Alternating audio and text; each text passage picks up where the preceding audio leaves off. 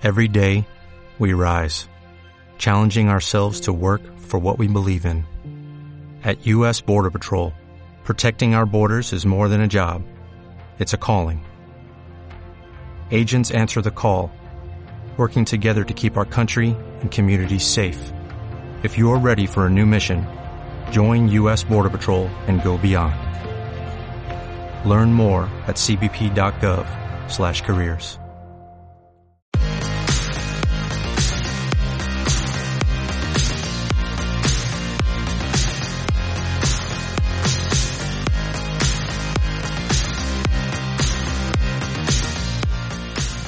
Hola a todos, bienvenidos al podcast de MTV Pro y Mayor. Hoy tenemos aquí a Enrique Aguado. Enrique es gerente de, bicicletas en bici. Bicicletas en bici que es además Simano Service Center y que está en Alcobendas, en la Comunidad de Madrid. Es una tienda muy conocida por su taller, por eso está aquí hoy Enrique, y también por otras cosas, como por ejemplo potenciar mucho el ciclismo base. Eh, de hecho, ellos son los organizadores del, Gran Premio Ciudad Alcobendas de, de ciclocross es una tienda que, bueno, hasta hace, hasta hace un tiempo era la, la, tienda de en bici, era la tienda de Enrique, y ahora es la tienda de los Aguado, porque ya tiene, Enrique ya tiene, tiene herederos, tiene estirpe. Tiene por un lado a Quique, que, a Quique o Enrique Junior, que, que lo podemos encontrar siempre en la tienda al pie del cañón. Y tiene a Víctor, que actualmente va de vez en cuando porque está como mecánico en la, en la Fundación Alberto Contador, en el equipo de la Fundación Alberto Contador. Como veis, una familia que sabe de lo que es la mecánica de bicicletas. Podemos decir en resumen que en bici es una, es una empresa consolera, es una empresa familiar y es una empresa que juega todos los días eh, una partida muy dura, porque la juega contra las grandes superficies, contra las eh, cadenas de tiendas de ciclismo más grandes y también con el comercio online. Y algunas de esas partidas las gana. Las gana gracias a su taller, gracias a un taller que tiene muy buena fama. Sin duda, por eso mismo es, perfecto poder eh, tener aquí a Enrique para responder a una pregunta que muchos de vosotros nos habéis hecho por email o por redes sociales y que nunca conseguimos responderos, o al menos responderosla bien, que es ¿cómo puedo ser mecánico de bicicletas? Bueno, pues hoy con Enrique vamos a intentar por fin responder bien a esa pregunta.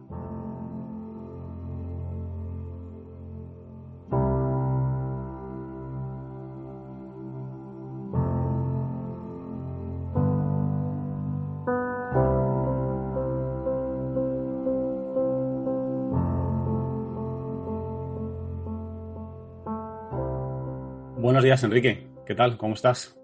Hola, buenos días. Bueno, eh, creo que supongo que ahora estás a pleno rendimiento, porque las noticias que nos llegan es, eh, es que las tiendas estáis ahora con la, con la, en la nueva normalidad. Se han vendido muchas bicis, habéis estado muy ocupados vendiendo bicis, pero también arreglando bicis. Cierto, ha habido una serie de circunstancias que han confluido en que el deporte de la bicicleta ahora mismo eh, esté de moda y, la verdad es que nunca había conocido ni yo que llevo 25 años en el sector ni, ni hablando con, con personas que llevan más tiempo que yo, nunca habíamos conocido lo que ha sucedido en estos meses. Es cierto que, que ahora mismo el mercado está desabastecido de bicicletas, hay una gran demanda, y los talleres estamos a rebosar.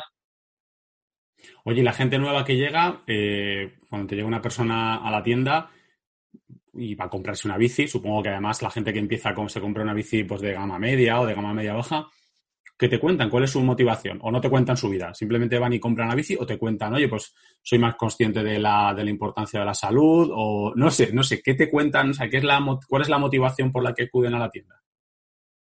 Bueno, yo tampoco indago mucho porque quieren comprarse una bicicleta, ¿no? Eh, ellos, mm, el cliente es un cliente, mm, digamos que de primer precio en lo que se refiere primer precio a, una tienda de bicicletas, ¿no?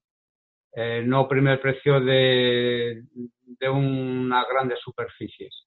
El primer precio en una tienda de bicicletas, pues está, por lo menos en la mía, está rondando entre 400, 500 euros. Ese es nuestro primer precio ellos vienen buscando una bicicleta eh, en ese precio Pues porque probablemente hayan, hayan ido a buscar la que tenían en, eh, el trastero y, ya no les funciona bien o, o quieren iniciarse en este deporte. A ver, las conclusiones a las que yo he llegado es que no hay muchos deportes ahora mismo que se puedan practicar realmente. Puedes correr, puedes andar, puedes montar en bicicleta y poco más, porque no se hacen deportes de equipo, no hay fútbol, no hay baloncesto, no hay balonmano, no hay waterpolo. Eh, hay muchos deportes que no se pueden practicar y correr es muy lesivo para las articulaciones. Estar todos los días corriendo, si te gusta hacer deporte, entonces yo sé que hay muchos clientes que vienen de esos otros deportes y que han encontrado en la bicicleta como el, deporte en el que les va a ayudar a, mantenerse en forma hasta que puedan practicar el, lo que ellos siempre, el deporte que hayan estado practicando. Eh, eso por un lado.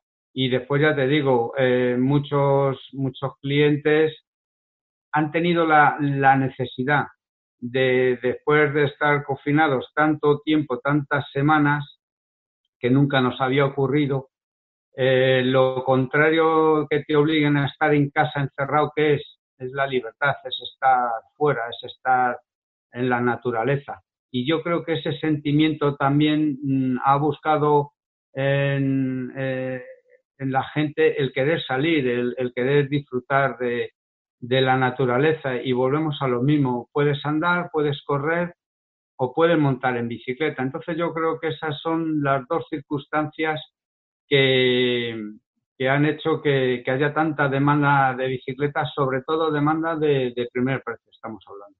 Entiendo que sobre todo lo que, lo que la gente también nos ha demandado es bicicleta de montaña. Eh, sí, sobre todo.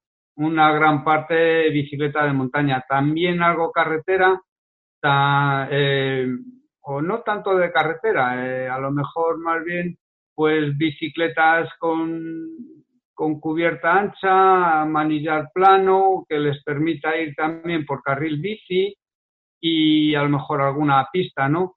Eh, algunos con pensamiento también de que puede que la utilicen algún día para poder, como medio de traslado a, su trabajo. Pero sobre todo es bicicleta de montaña, sí. ¿Y las eléctricas qué tal? También hay una, una demanda muy grande de eléctricas.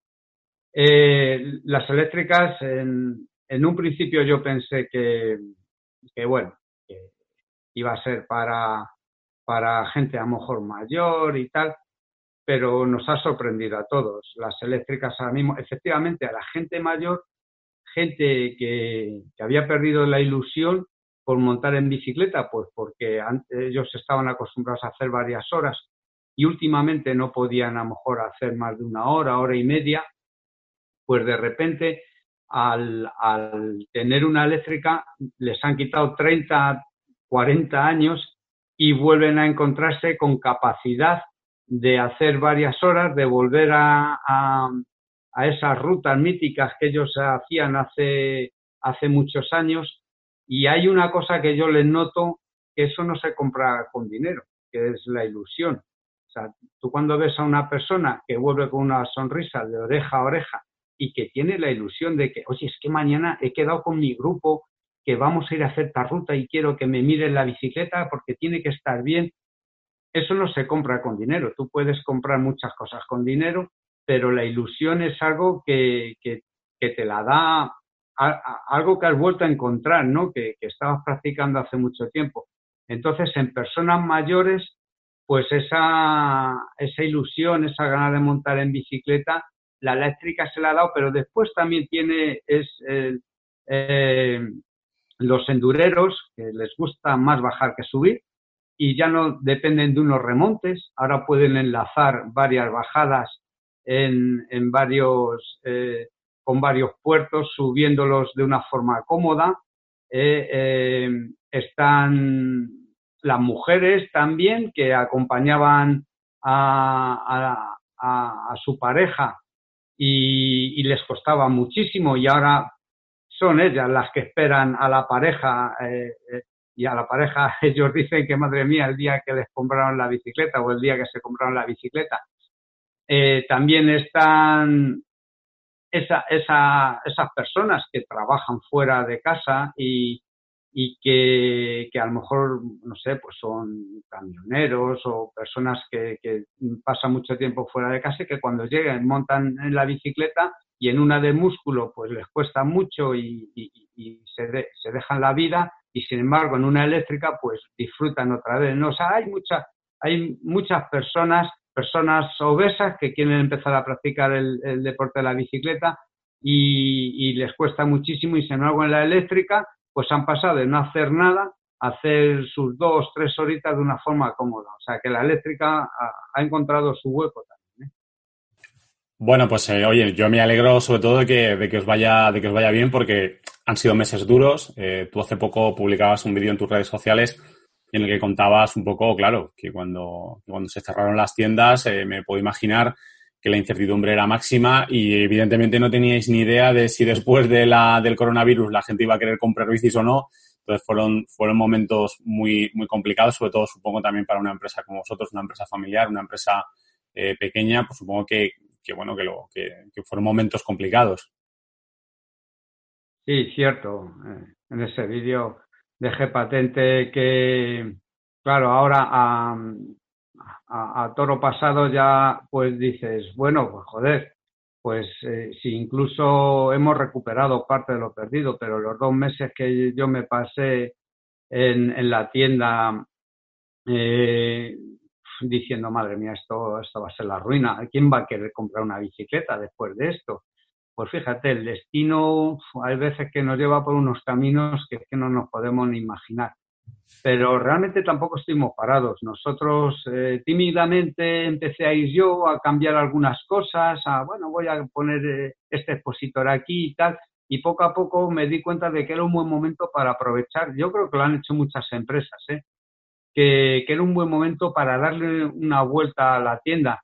Y aparte de colocar físicamente eh, de una forma más intuitiva los productos, eh, y nuestras marcas eh, darles el espacio que, que necesitaban eh, de bicicletas.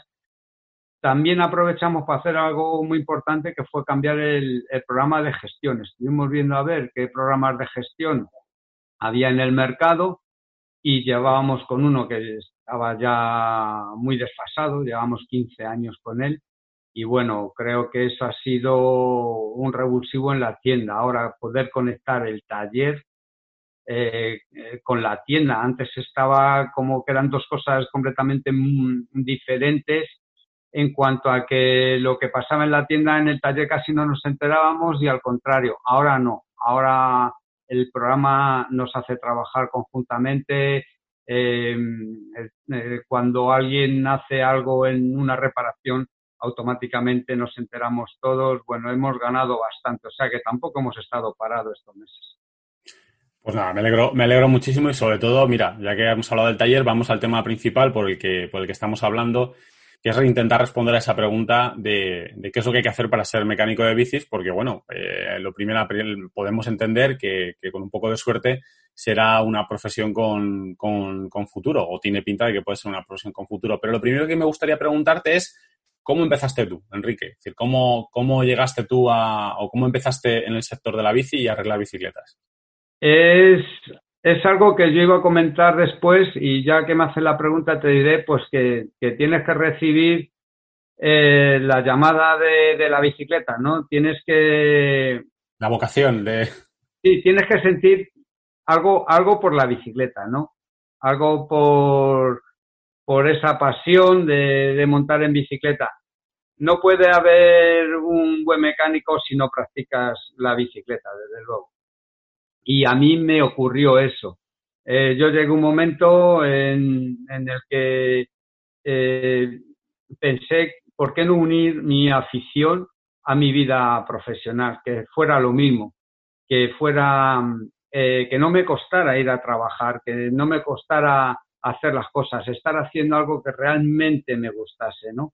Eso que se dice ahora de que si conviertes, si tu trabajo es tu pasión, ya no es trabajo y cosas de ese tipo, ¿no? Algo de eso, algo de esos. Yo hace 35, incluso te diría que hace 40 años yo ya me desplazaba en bicicleta, me, me desplazaba en bicicleta por Madrid, trabajaba en el centro de Madrid y yo iba en bicicleta y entonces no había nadie que montase en bicicleta. Era extraño ver a alguien, incluso si veías a alguien en bicicleta te saludabas, aunque estuvieras eh, eh, en, el lado opuesto de la castellana, porque no nadie se desplazaba en bicicleta.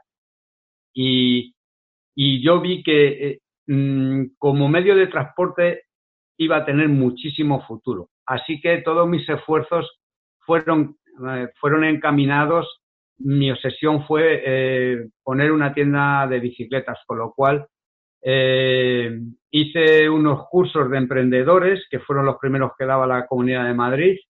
Fui el primer emprendedor que, hizo realidad su sueño de, poner una empresa eh, para la cual estuvo preparándose y después, pues estuve yendo a, a, al IFEMA, me acuerdo que se hacía allí antes, las, las ferias de ciclismo, empapándome bien de, de todo lo que había que, que, empaparse.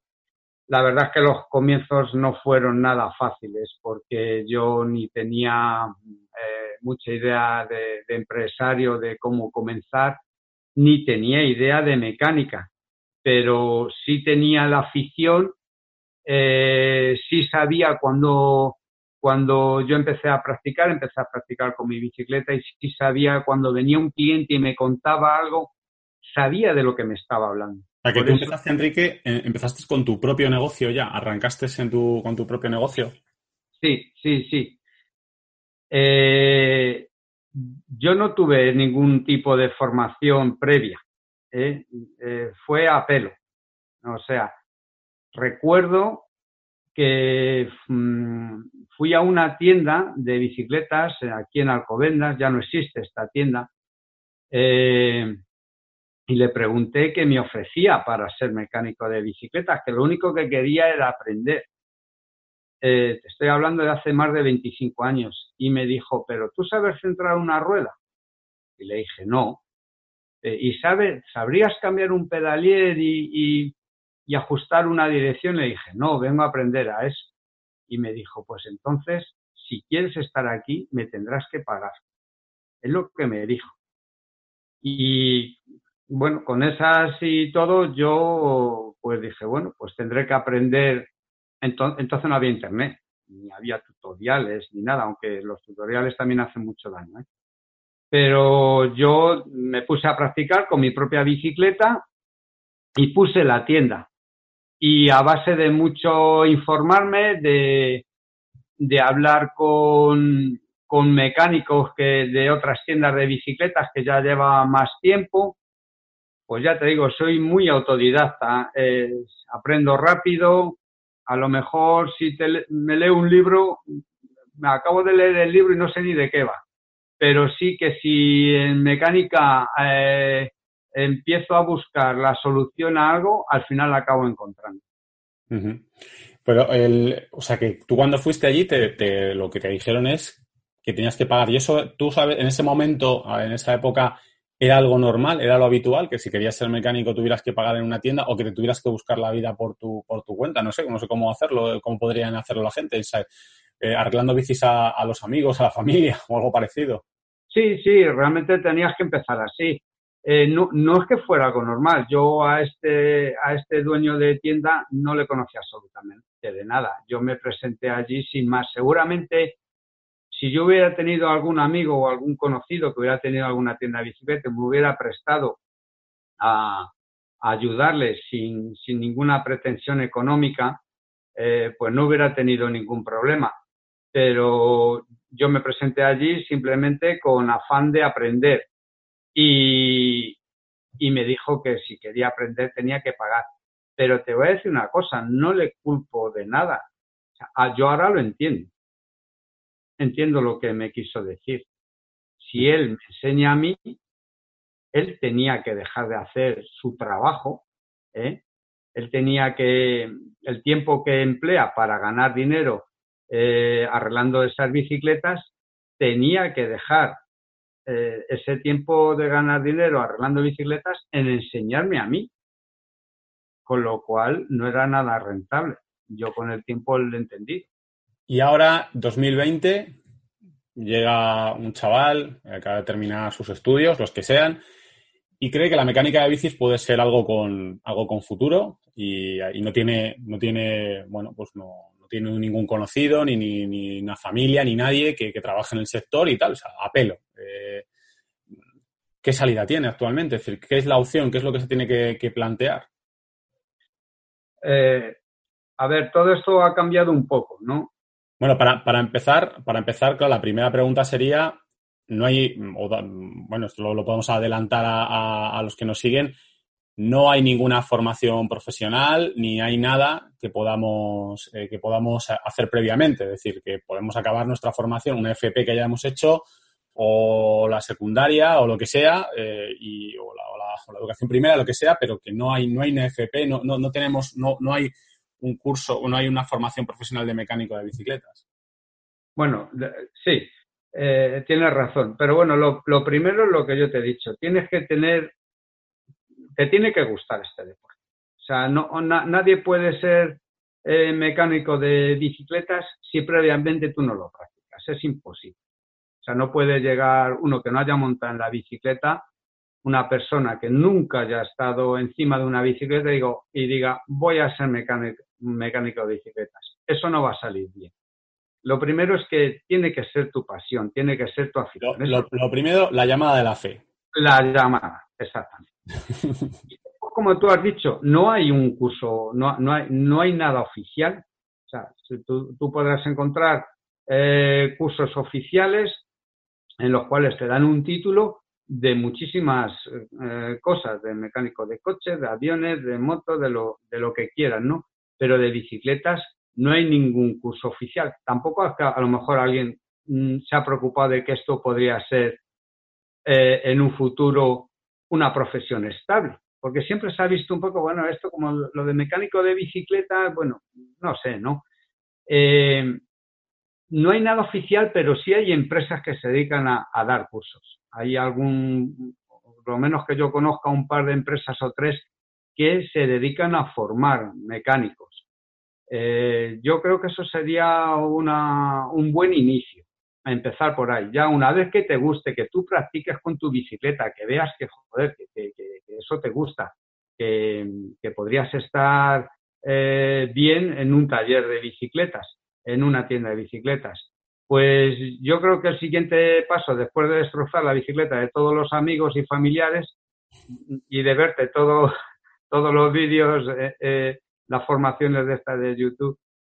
Eh, lo mejor sería, para mí creo que lo más adecuado sería acudir a una, a una academia que es por lo menos donde te van a formar un poquito mejor hoy en día y que por lo menos te vas a poder presentar en una tienda con algún, digamos, algún título, aunque no sea oficial, pero que sea oficioso, tienes unos conocimientos. Un título que sirva para que el de la tienda dé por hecho que no vas a reventar la bici del primer cliente que aparezca por la, por la puerta. Es muy curioso lo que comentas, eh, bueno, es muy curioso, muy interesante lo que comentas de que nadie ha pensado que la formación de mecánico de bicicletas podría ser algo, algo interesante. La realidad es que en, en, algún otro país sí que existe esa formación. Creo que, que en Francia existe, incluso que en Francia es obligatorio tener algún tipo de formación para poder, para poder ejercer, porque al final no podemos olvidar que una bicicleta, y sobre todo ahora que las estamos potenciando como vehículo urbano, etcétera, etcétera, pues hombre, quien la, quien la arregle, quien la mantenga debería tener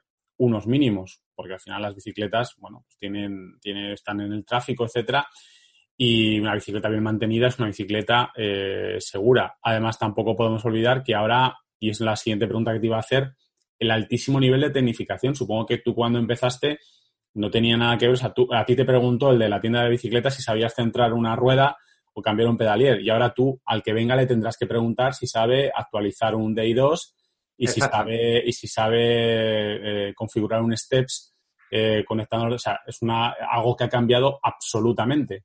Sí, sí, sí, sí. O, sangrar un freno.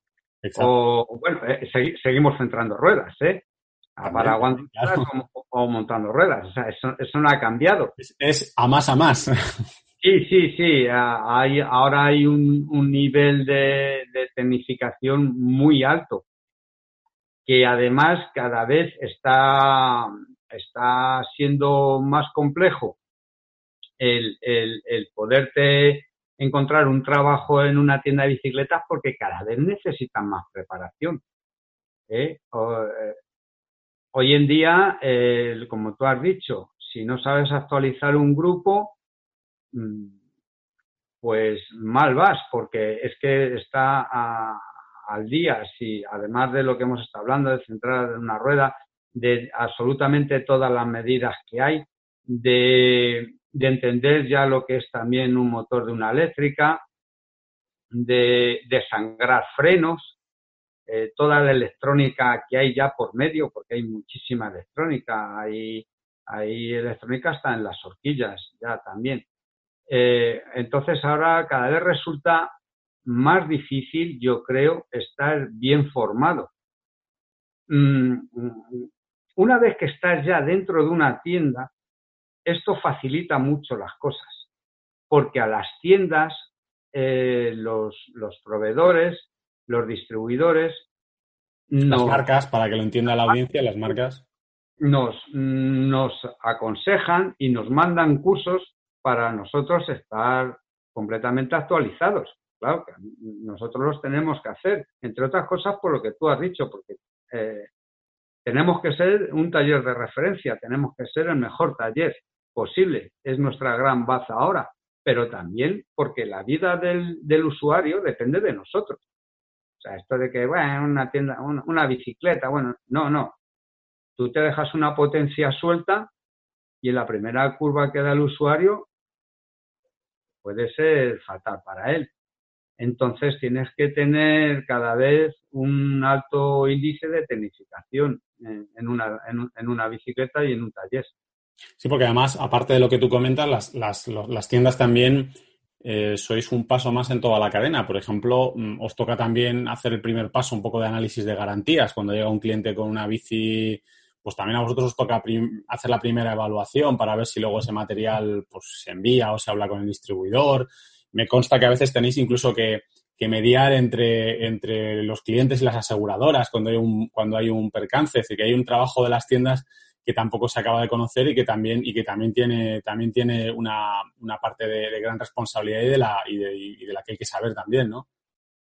Sí, yo hace años ya que dejé de, de reparar bicicletas, aunque últimamente he hecho algo, porque el taller estaba sobrecargado y alguna cosilla eh, que para mí es eh, bueno, es hasta agradable, ¿no? Volver a, tocar otra vez la bicicleta, pero efectivamente ahora el, trabajo en una tienda de bicicletas ya se diferencia bastante, pues como en cualquier concesionario de, la marca de coches o de motos o, de lo que sea, lo que es el servicio técnico y lo que es propiamente la tienda. En la tienda hay muchísimas cosas que desde, tú, desde que tú dices de, de recepcionar una, una bicicleta, el, tema de garantías que nos lleva muchísimo tiempo, hacer ese filtro de que esto puede ser garantías o esto no, aunque nosotros nunca tenemos que dar la última palabra. Siempre tenemos, eh, en mi caso, yo siempre me pongo en, en, la piel del cliente. Creo que cuando alguien viene reclamando una garantía, eh, hay que prestarle toda la atención del mundo y nunca decirle que no, aunque yo piense lo contrario, pero por lo menos siempre hacer esa consulta, hacérsela a la marca, a, la marca, porque a lo mejor la marca considera que aunque no es garantía, pero por gentileza, por, mm, les van a dar un trato especial o pueden hacer un precio especial en otra eh, en esa misma pieza o simplemente se la van a dar en garantía porque ellos están en disposición de hacerlo. Entonces, pero bueno, sí, todo ese tipo de gestiones y, bueno, pues eh, para que un taller funcione, pues previamente tienes que tener un stock. El, tener la tienda a tope de stock, saber dónde encontrar ese stock, que cuando un mecánico vaya a por una cadena, un cambio, un, un cassette, un disco, lo tengas en stock, alguien lo ha tenido que llevar allí, alguien ha tenido que hacer un pedido, alguien lo ha tenido que meter en el sistema en fin, eh, hay una serie de trabajos y después también las, las, eh, las B2Bs con las que trabajamos de las diferentes empresas. Las pues B2Bs, para que también lo entienda la gente que nos, pues son las webs en las que vosotros hacéis los pedidos Exactamente. a distintos proveedores, los distintos distribuidores, distintas marcas, que además pues cada una es de su padre y de su madre, cada una es distinta.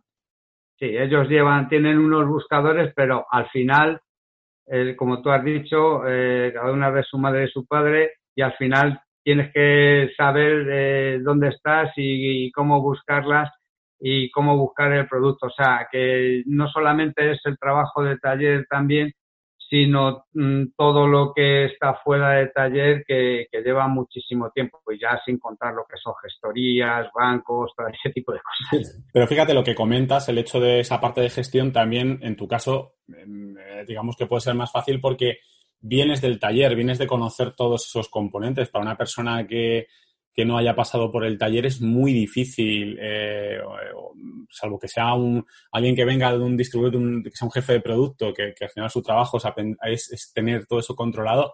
Claro, el, haber estado en el taller también te supone una ventaja porque sabes todo lo que necesitas. Sobre eso también, como mecánico de bicicletas, no solo tienes que conocer eh, la técnica y los rudimentos para poder arreglar una, una bicicleta, sino que además tienes que conocer todos los estándares y todo lo que se mueve alrededor de una bicicleta, porque es complejo. Yo lo puedo decir porque mm, eh, yo alguna vez alguna bici de test eh, nuestra de MTB Pro y Mayor ha pasado por el taller de, Enrique, porque hay veces que nosotros, a pesar de trabajar en, una publicación, en una revista, a veces nos vemos, nos vemos desbordados por la, por la técnica y si necesitamos cambiar algo o hacer algo, pues necesitamos que alguien nos eche una mano porque están los estándares y también los distintos tipos de montaje, cómo se montan las bicis. En carretera es todo un arte, eh, el cómo vienen ya algunas bicis eh, necesitan de un, de un, buen mecánico para, para montarlas cuando salen de la, de la, caja. Y además hace falta una cosa, Enrique, que no hemos comentado, que es el, el máster superior en guiado de cables interno, que es un también un tema importante que yo creo que es algo que todos los clientes valoran, pero que para un hay mecánicos que el guiado de cables es un auténtico, un auténtico infierno. Pero bueno, lo que quería eh, preguntarte es eh, todos esos estándares, todo ese, toda esa tecnología que hay, es decir, las compatibilidades sobre todo, que es muy importante. El, que te viene un cliente que tiene un DuraAce, pero quiere montar bielas y platos rotor eh, y quiere hacer esto. O sea, todo el mundo tiene un poco también su cabeza como su, bici perfecta y vosotros tenéis que estar ahí y saberlo todo y estar actualizados de todo. A diario, a diario. De hecho, Últimamente se nos ha dado la circunstancia que en el confinamiento la gente ha tenido mucho tiempo y los tutoriales han estado, bueno, a rojo vivo. Nos están llegando cada, cada bicicleta que, en fin, lo que tú has dicho, no todo es compatible con todo. No, no, tú no puedes poner un pedalier más largo para unas bielas que lo llevan más corto. Que esto no me funciona, que yo he puesto el pedalier y mira, y es que, es que no llega el desviador, es que, es que la cadena no me cambia bien, claro, es que has puesto una cadena de 10 velocidades y llevas un grupo de 11. Como dice un amigo mío, que encaje no significa que funcione. Claro, claro. Eh, últimamente, hablando de las compatibilidades y de todas estas cosas que tienes que saber y que tienes que saber cuando cuando haces un presupuesto en una tienda para un cliente que te ha llegado, que nosotros eh, afortunadamente, pues hoy a lo mejor estamos haciendo unos 20, 25 presupuestos diarios de bicicletas que se entran en el taller. Eh, tú tienes que saber lo que le vas a poner, no, no, eh, no puedes coger lo primero que se te ocurre, lo primero que, encuentras por allí colgado, venga, le pongo esto y esto porque le encaja en el precio. No tiene que encajarle en el precio, pero tiene que encajar que las bicicletas funcionen. Y es últimamente nos hemos encontrado pues que mm, mucho cliente ha, intentado eh, ha intentado hacerse su mecánica en casa. Hombre, al que le ha salido bien no le demos. ¿eh? Se supongo que estará por ahí dando pedales pero vemos muchos de los que no les han salido bien y han comprendido que, no es tan sencillo, que realmente hay muchas piezas que no, no son compatibles con otras y eso es algo que ese conocimiento solamente te lo da cuando llevas mucho tiempo en un taller, mucho tiempo en la tienda y ya tienes esa facilidad de, saber qué es lo que funciona con qué. Habíamos hablado de, la, de cómo una vez que entras ya en una tienda lo tienes más fácil porque te actualizas eh, a través de, de, las marcas, de los distribuidores. Pero bueno, también tienes que estar al tanto de lo que, de lo que hacen otras marcas y de lo que hacen otras cosas. Es decir, vosotros a nivel de actualización, eh, vosotros estáis un poco a lo que a lo que las marcas os comenten o hay alguna otra plataforma que uséis habitualmente para poder actualizar eh, actualizar vuestros vuestros conocimientos. Eh, eso más o menos cómo lo gestionáis. Bueno, para nosotros los cursos que nos dan a través de las marcas son fundamentales porque si tú con esos cursos tú los sigues, te vas actualizando, pues eh, siempre tienes ese nivel de conocimiento que, te hace tener la excelencia ¿no? en, el taller. hay marcas como Shimano, por ejemplo, o como Trek, que son cursos que los tienes ahí ¿eh? y que los puedes hacer tú cuando te venga bien, ¿sabes? Cursos presenciales y cursos online. Sí, cursos online. Ellos, ellos te cuelgan los cursos, eh, sobre todo de, las novedades, y tú puedes acceder a esos cursos. Claro, a ti te tienen previamente que dar unas claves, ¿no? Eh, tú, tú puedes acceder a esos cursos y decir, oye, pues hoy me sobra una horita, me voy a hacer un par de cursos. Eh, y puedes acceder a esos cursos. No siempre son presenciales, no siempre tienes que ir a un sitio. Eh, muchas veces estos cursos pues eh, son a través de online en el cual te enseñan cómo solucionar un problema, cómo poner una pieza y después pues tienes que responder una serie de preguntas y, y si respondes bien pues vas pasando vas pasando de cursos. Eh, sobre todo eso, para nosotros es fundamental estar actualizados con, ese tipo de cursos porque si no, si no hay nadie que te, que te lo enseñe, realmente es muy difícil hoy en día, no, no es fácil eh, aprender la mecánica como era antes, que era realmente pues mecánica, simple y llanamente. Ahora pues eh, hay muchos componentes electrónicos, y hay muchas cosas que tienes que saber eh, cómo acceder a ellas y no sería posible si no es a través de esos cursos. Oye, y la parte electrónica, mm, ya hemos hablado de que tenemos eh, cambios electrónicos, tenemos e-bikes. ¿Ha sido muy traumático para vosotros eh, meter el ordenador como otra herramienta más de, como otra herramienta más del taller? Sí, de hecho, bueno, yo siempre he sido el más conservador en, en esto, ¿no? Y como te he comentado antes, en el confinamiento fue cuando eh, decidimos dar el salto eh, de conectar la tienda con el taller. Em, nosotros siempre andamos eh, intentando, intentando tener el punto medio entre, entre mi hijo Enrique, que es el que siempre mm, está más pendiente de, eh, de querer meter las innovaciones y yo que voy tirando diciendo, bueno, bueno, espera, vamos, vamos a ver cómo funciona esto, espera, eh, eh, no nos lancemos tan rápido, ¿no? Siempre estamos ahí en ese término medio. Él me llevaba diciendo tiempo que nosotros no teníamos un buen programa de gestión, teníamos un programa de gestión que hay tiendas que todavía no lo tienen, yo no sé cómo se puede funcionar sin ello, pero bueno, en nuestro caso, teníamos un programa de gestión, pero era un programa de gestión antiguo. En el confinamiento nos valió para introducir un nuevo programa de gestión que funciona perfectamente. Compramos varios ordenadores más, uno de ellos está en el taller, con lo cual da muchísima facilidad en el taller, incluso a través de ese, de ese ordenador, pues para actualizar grupos, para hacer pedidos desde el taller, no necesitan ir al ordenador de la oficina, sino que ellos pueden pedir las piezas directamente, cerrar los pedidos. Ha costado, pero era necesario. Eh, muchas veces nos tenemos que fijar en, cómo lo han hecho eh, los talleres de, coches y los concesionarios de coches y son ellos muchas veces nuestro, nuestro ejemplo a seguir. Ellos eh, en este sentido pues funcionan así y, yo me he alegrado ahora, con, dos meses me he dado cuenta que ahora sería imposible volver atrás. El paso que dimos, el, paso que dimos de, meter el, ordenador en el taller y, que todas las piezas, eh, todas las referencias vayan por código de barras. Nosotros antes jugábamos con unos códigos que metíamos nosotros Ahora, pues, bueno, los códigos de barras estaban ahí, pero a mí eso se me hacía un mundo, pero bueno. O sea, que ahora, ahora, tiene la gente, y esto es, esto es importante, esto que estás comentando, es decir, la gente tiene que saber reparar una bicicleta, tiene que saber de toda la nueva tecnología que tiene una bicicleta y también tiene que estar eh, actualizado a nivel informática porque le va a tocar utilizar programas de gestión, hacer pedidos, hacer cosas. Es decir, es un paso. seguimos añadiendo capas de formación al, mecánico, de, al mecánico de, un taller.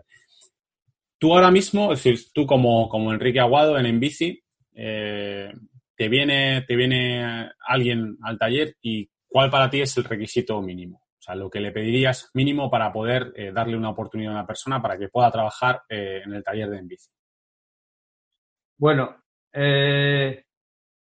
como te he dicho antes, tiene que ser un aficionado, ¿no? Pero bueno, tampoco va a ser eso lo único, obviamente. Tiene que ser un aficionado al ciclismo y que vaya con cuidado. Pero sobre todo mm, alguien que tenga un currículum de que haya estado en otras tiendas de bicicletas.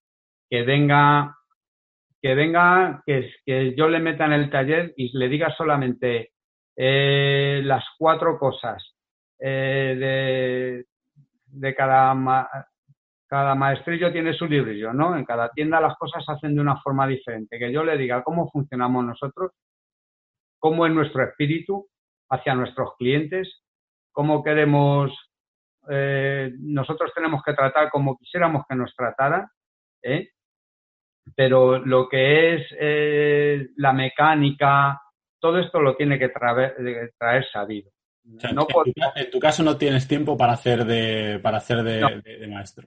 No, no, no podemos, no podemos tener aprendices. Eh, hemos intentado, de hecho, bueno, ahora mismo eh, hay un mecánico, Iván, que trabaja con nosotros, que él sí estuvo haciendo una formación eh, simplemente pues cuando acabó la universidad, los, los, estudios superiores, y él estuvo allí eh, estuvo una temporada, no cobraba, bueno, eh, porque era amigo nuestro. Entonces, oye, mira, bueno, pues venga, vente y tal, y, vas arreglando alguna cámara y tal.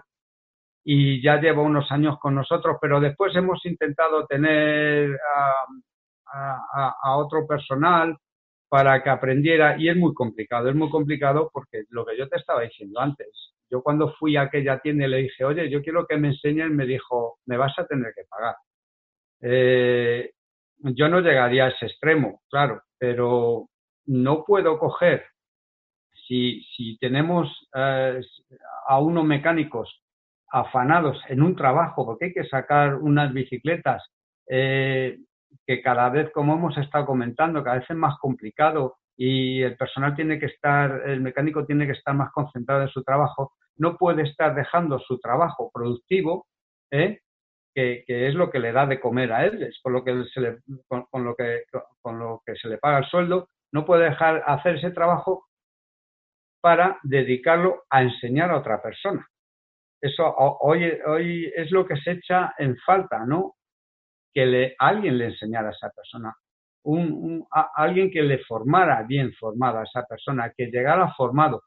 Hoy en día nosotros, si tuviéramos que coger a un mecánico, últimamente hemos cogido algunos, tenemos a Samuel, que es un gran mecánico, hemos tenido a, otra, a otros mecánicos que por diferentes motivos, bueno, pues han sacado oposiciones y estaban estudiando y han preferido eh, cambiar el rumbo laboral, pero nosotros cuando hemos cogido algún mecánico últimamente, antes yo he hablado con él, he tenido unos días a prueba y he visto que realmente el currículum que nos mandaba realmente eh, era lo que él decía, porque además es que se ve enseguida.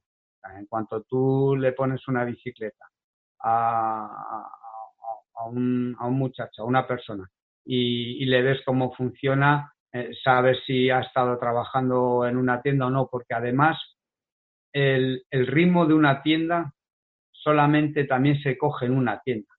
Cuando digo ritmo, es esa consecución de cosas, es, ese, e, e, es, e, el, el, coger esto, el arreglar esto, el coger esto, no funciona, vamos a hacer esto, no sé qué. Eso solamente ese ritmo se coge en una tienda. Eso arreglando la bicicleta de un amigo, tu propia bicicleta, no lo tienes porque tú vas tranquilo, tal. No, el ritmo de... esos, vídeos de YouTube del Dream que ves a, un tipo que le echa ahí horas ahí para dejar la bici y tal, en una tienda, eso no se puede poner música lenta ni planos bonitos, hay que ir eh, a cuchillo. estando seguro de lo que se hace, obviamente, pero se coge un ritmo que solamente eh, tú te das cuenta enseguida si ha trabajado en tiendas o no y viéndole cómo, cómo trabaja, porque es, es, es, un no parar, o sea, no eso de que, bueno, voy a pensar, me paro, eh, qué es lo que le pasará a esta bicicleta, no, es, eh, no tenemos tiempo para eso. Ahora mismo en un taller de bicicletas se trabaja y se trabaja duro, ¿eh? no pensemos que una persona está allí y tiene, tiene también, pues eso, su, su factor que tienes que saber arreglar bicicletas y también tiene su factor que tienes que también que saber tratar a los clientes, que también muchas veces es complicado. Tienes que tener tu parte de, psicología y de, y de eh, a veces es complicado la bicicleta y es complicado también los clientes. Eh, has hablado antes de que hay academias privadas que las que tú puedes hacer cursos. Sé que hay que ha habido varios proyectos, varios intentos de, ir hacia una formación profesional. ¿Tú desde la perspectiva de la tienda crees que sería una buena opción desarrollar un plan de formación profesional para mecánicos de bicicletas en España? Pues yo creo que hoy más que nunca. O sea, hoy más que nunca. Eh, yo a veces sigo algún foro estoy viendo, a ver, pues, bueno, por las cosas, eh, por deformación profesional, ¿no? ¿Qué, es lo que le inquieta a la gente y tal? Y yo recuerdo de, que hace algunos años, pues, quiero poner una tienda de bicicletas, ¿qué tengo que hacer? Quiero ser mecánico, ¿no? La pregunta. ¿Qué es lo que puede hacer? ¿no? Pues muchas veces la conclusión que se llegaba es que hoy eh, aquello no era rentable. Eh, no, no merecía la pena el sacrificio, era mejor hacer cualquier otro tipo de cosas. Pero hoy yo lo creo más necesario que nunca el, que hubiera una formación oficial, una formación profesional de mecánico de bicicletas, porque hay una gran, hay una gran demanda de buenos mecánicos de bicicletas. Hay una demanda muy grande, hoy en día más que nunca. Pero es que además eh, la tendencia es que cada vez se va a necesitar más tiendas de bicicletas, yo creo, y más mecánicos de bicicletas. Y el motivo es que las administraciones se han propuesto, y yo creo que con buen criterio, en, la mayoría de las ocasiones, que desaparezcan los coches de las ciudades. ¿eh? Y el mejor medio de transporte hoy por hoy es la bicicleta. Hoy por hoy sigue siendo la bicicleta y cada vez va a haber más bicicletas, con lo cual cada vez vamos a necesitar de más tiendas y de más mecánicos, porque uno podrá comprar una pieza a través de Internet que le ha visto que le cuesta 10 euros menos que en una tienda. Bueno, tú la podrás comprar, pero esa pieza al final alguien la tiene que poner, alguien tiene que tener esos conocimientos. ¿eh? Y, como hemos hablado antes, no es, eh, no es, muchas veces no es fácil poner una pieza y que aquello funcione. Y además, sobre todo, cuando está en juego la vida del usuario, la vida del ciclista. Eh, yo pienso que sí, que no estaría de más que alguien se planteara desde las administraciones decir, oye, vamos a hacer un módulo de, que, dure X tiempo y de que una persona salga formada, que después tendrá que, bueno, como, como en todo, ¿no? Tendrá que acabar ya de desarrollar su trabajo en el puesto de trabajo, pero yo creo que sería necesario, sí. Y por último, ya te voy a dejar en paz, que seguro que tienes que irte corriendo a, la tienda, pues estamos grabando a primera hora de la mañana, porque Enrique, claro, tiene que ir a, abrir y a, echar una mano. Mm, eh, mecánico de bicicletas, ¿es una profesión de futuro por oportunidades? Que creo que eso ya he respondido, por salario, por, por, por situación. ¿Crees que es, una, es algo que la gente puede y debe plantearse como, como, una, como una profesión de futuro? Pues mira, yo creo que sí. Eh, volviendo un poco a lo mismo. Eh, hoy, bueno, ayer salieron las, cifras de paro.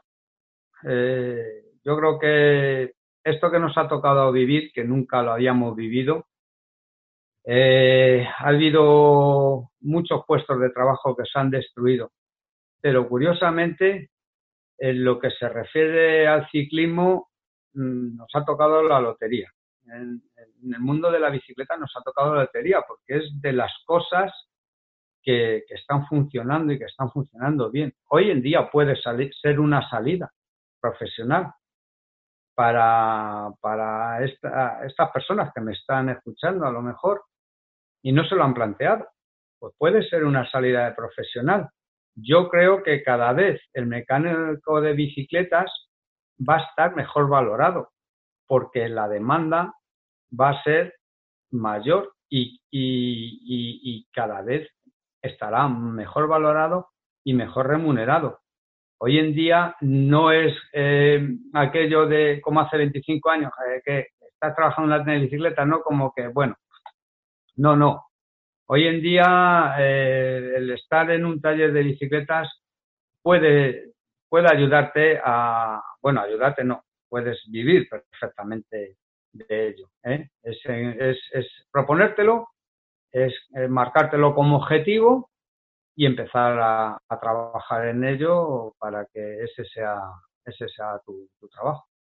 Bueno, y supongo que alguno puede, como tu hijo Víctor, ir a acabar en un equipo que tiene que ser, supongo, algo, algo espectacular y además una gran, una gran escuela, sin duda, él está trabajando con un equipo.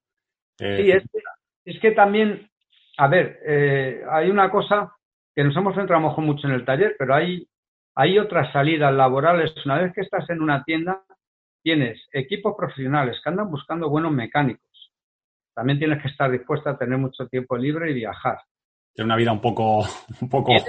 Sí, pero bueno, hay gente que le gusta. A mi hijo Víctor le gusta y él, disfruta con ello. Eh, tienes federaciones.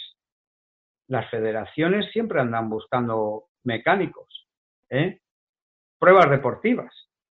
Todos sabemos las pruebas deportivas, eh, cada vez más multitudinarias, cada vez se hacen más, que necesitan mecánicos para esas pruebas. O sea, no solamente el, taller es donde vas a encontrar tu puesto de trabajo, es que después le puedes dar salida a otras muchas cosas. Incluso eh, hay mucha demanda de, por ejemplo, reparación de cuadros de carbono. ¿Eh? Eso, eso mm, ahora mismo cada vez hay más cuadros, se rompen y ahí ahora mismo te puedes estar esperando 15, 20 días para que te reparen el cuadro en el mejor de los casos. Si alguien hiciera cursos en reparación de carbono, a lo mejor tampoco necesita saber tanto de mecánica. Eh, reparación de horquillas. Cada vez las marcas, claro, eh, hay dos o tres marcas principales que, que son las absorben eh, casi todo el mercado de horquillas, pero no pueden absorber las reparaciones. Alguien que se dedicara a reparar solamente horquillas sería una buena salida laboral. Mm, reparación de ruedas. Fin, hay mm, eléctricas. Reparar, eh, ponerse a reparar solamente eléctricas, ponerte un taller de reparación de motor de eléctricas. O sea, hay otra salida, aparte de lo que es estrictamente el taller, que ahora mismo se abre un abanico de posibilidades laborales que a lo mejor muchas personas eh, están obcecadas. Eh, eh, un usuario de bicicleta y, trabaja, ¿qué te voy a decir yo?, en algo relacionado con el turismo, que ahora está tan mal, que resulta que nunca ha pensado en que su medio de, su afición podía ser su, su medio de trabajo, cómo ganarse la vida, ¿sabes? También se nos olviden los distribuidores y las marcas, que muchas veces andan buscando personas para, para sus, sus departamentos técnicos, para la, la, posventa y el servicio técnico. Bueno, pues no te voy a. Bueno, vamos a. Antes de acabar, vamos a hacer el itinerario que de momento, porque hemos hablado mucho, pero no hemos hecho el itinerario. Lo primero, eh, la llamada de la fe. Paseo ciclista, la llamada de la fe.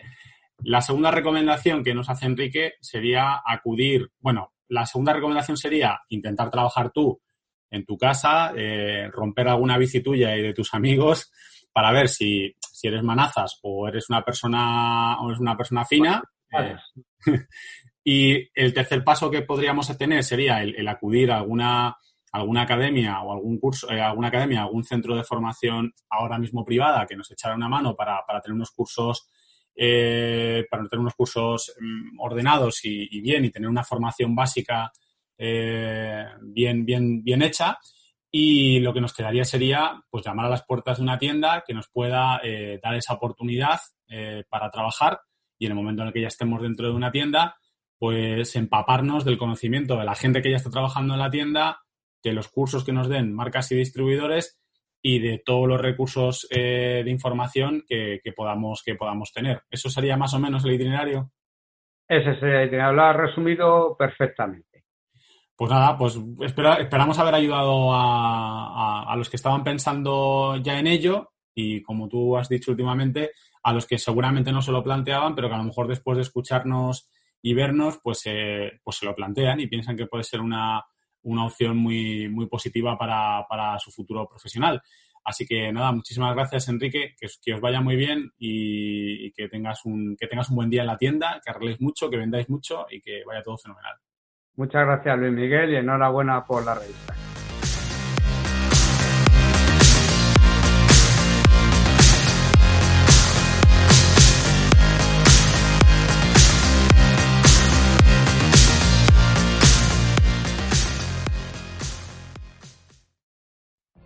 What if you could have a career where the opportunities are as vast as our nation, where it's not about mission statements, but a shared mission? At U.S. Customs and Border Protection, we go beyond to protect more than borders, from ship to shore, air to ground, cities to local communities. CBP agents and officers are keeping people safe.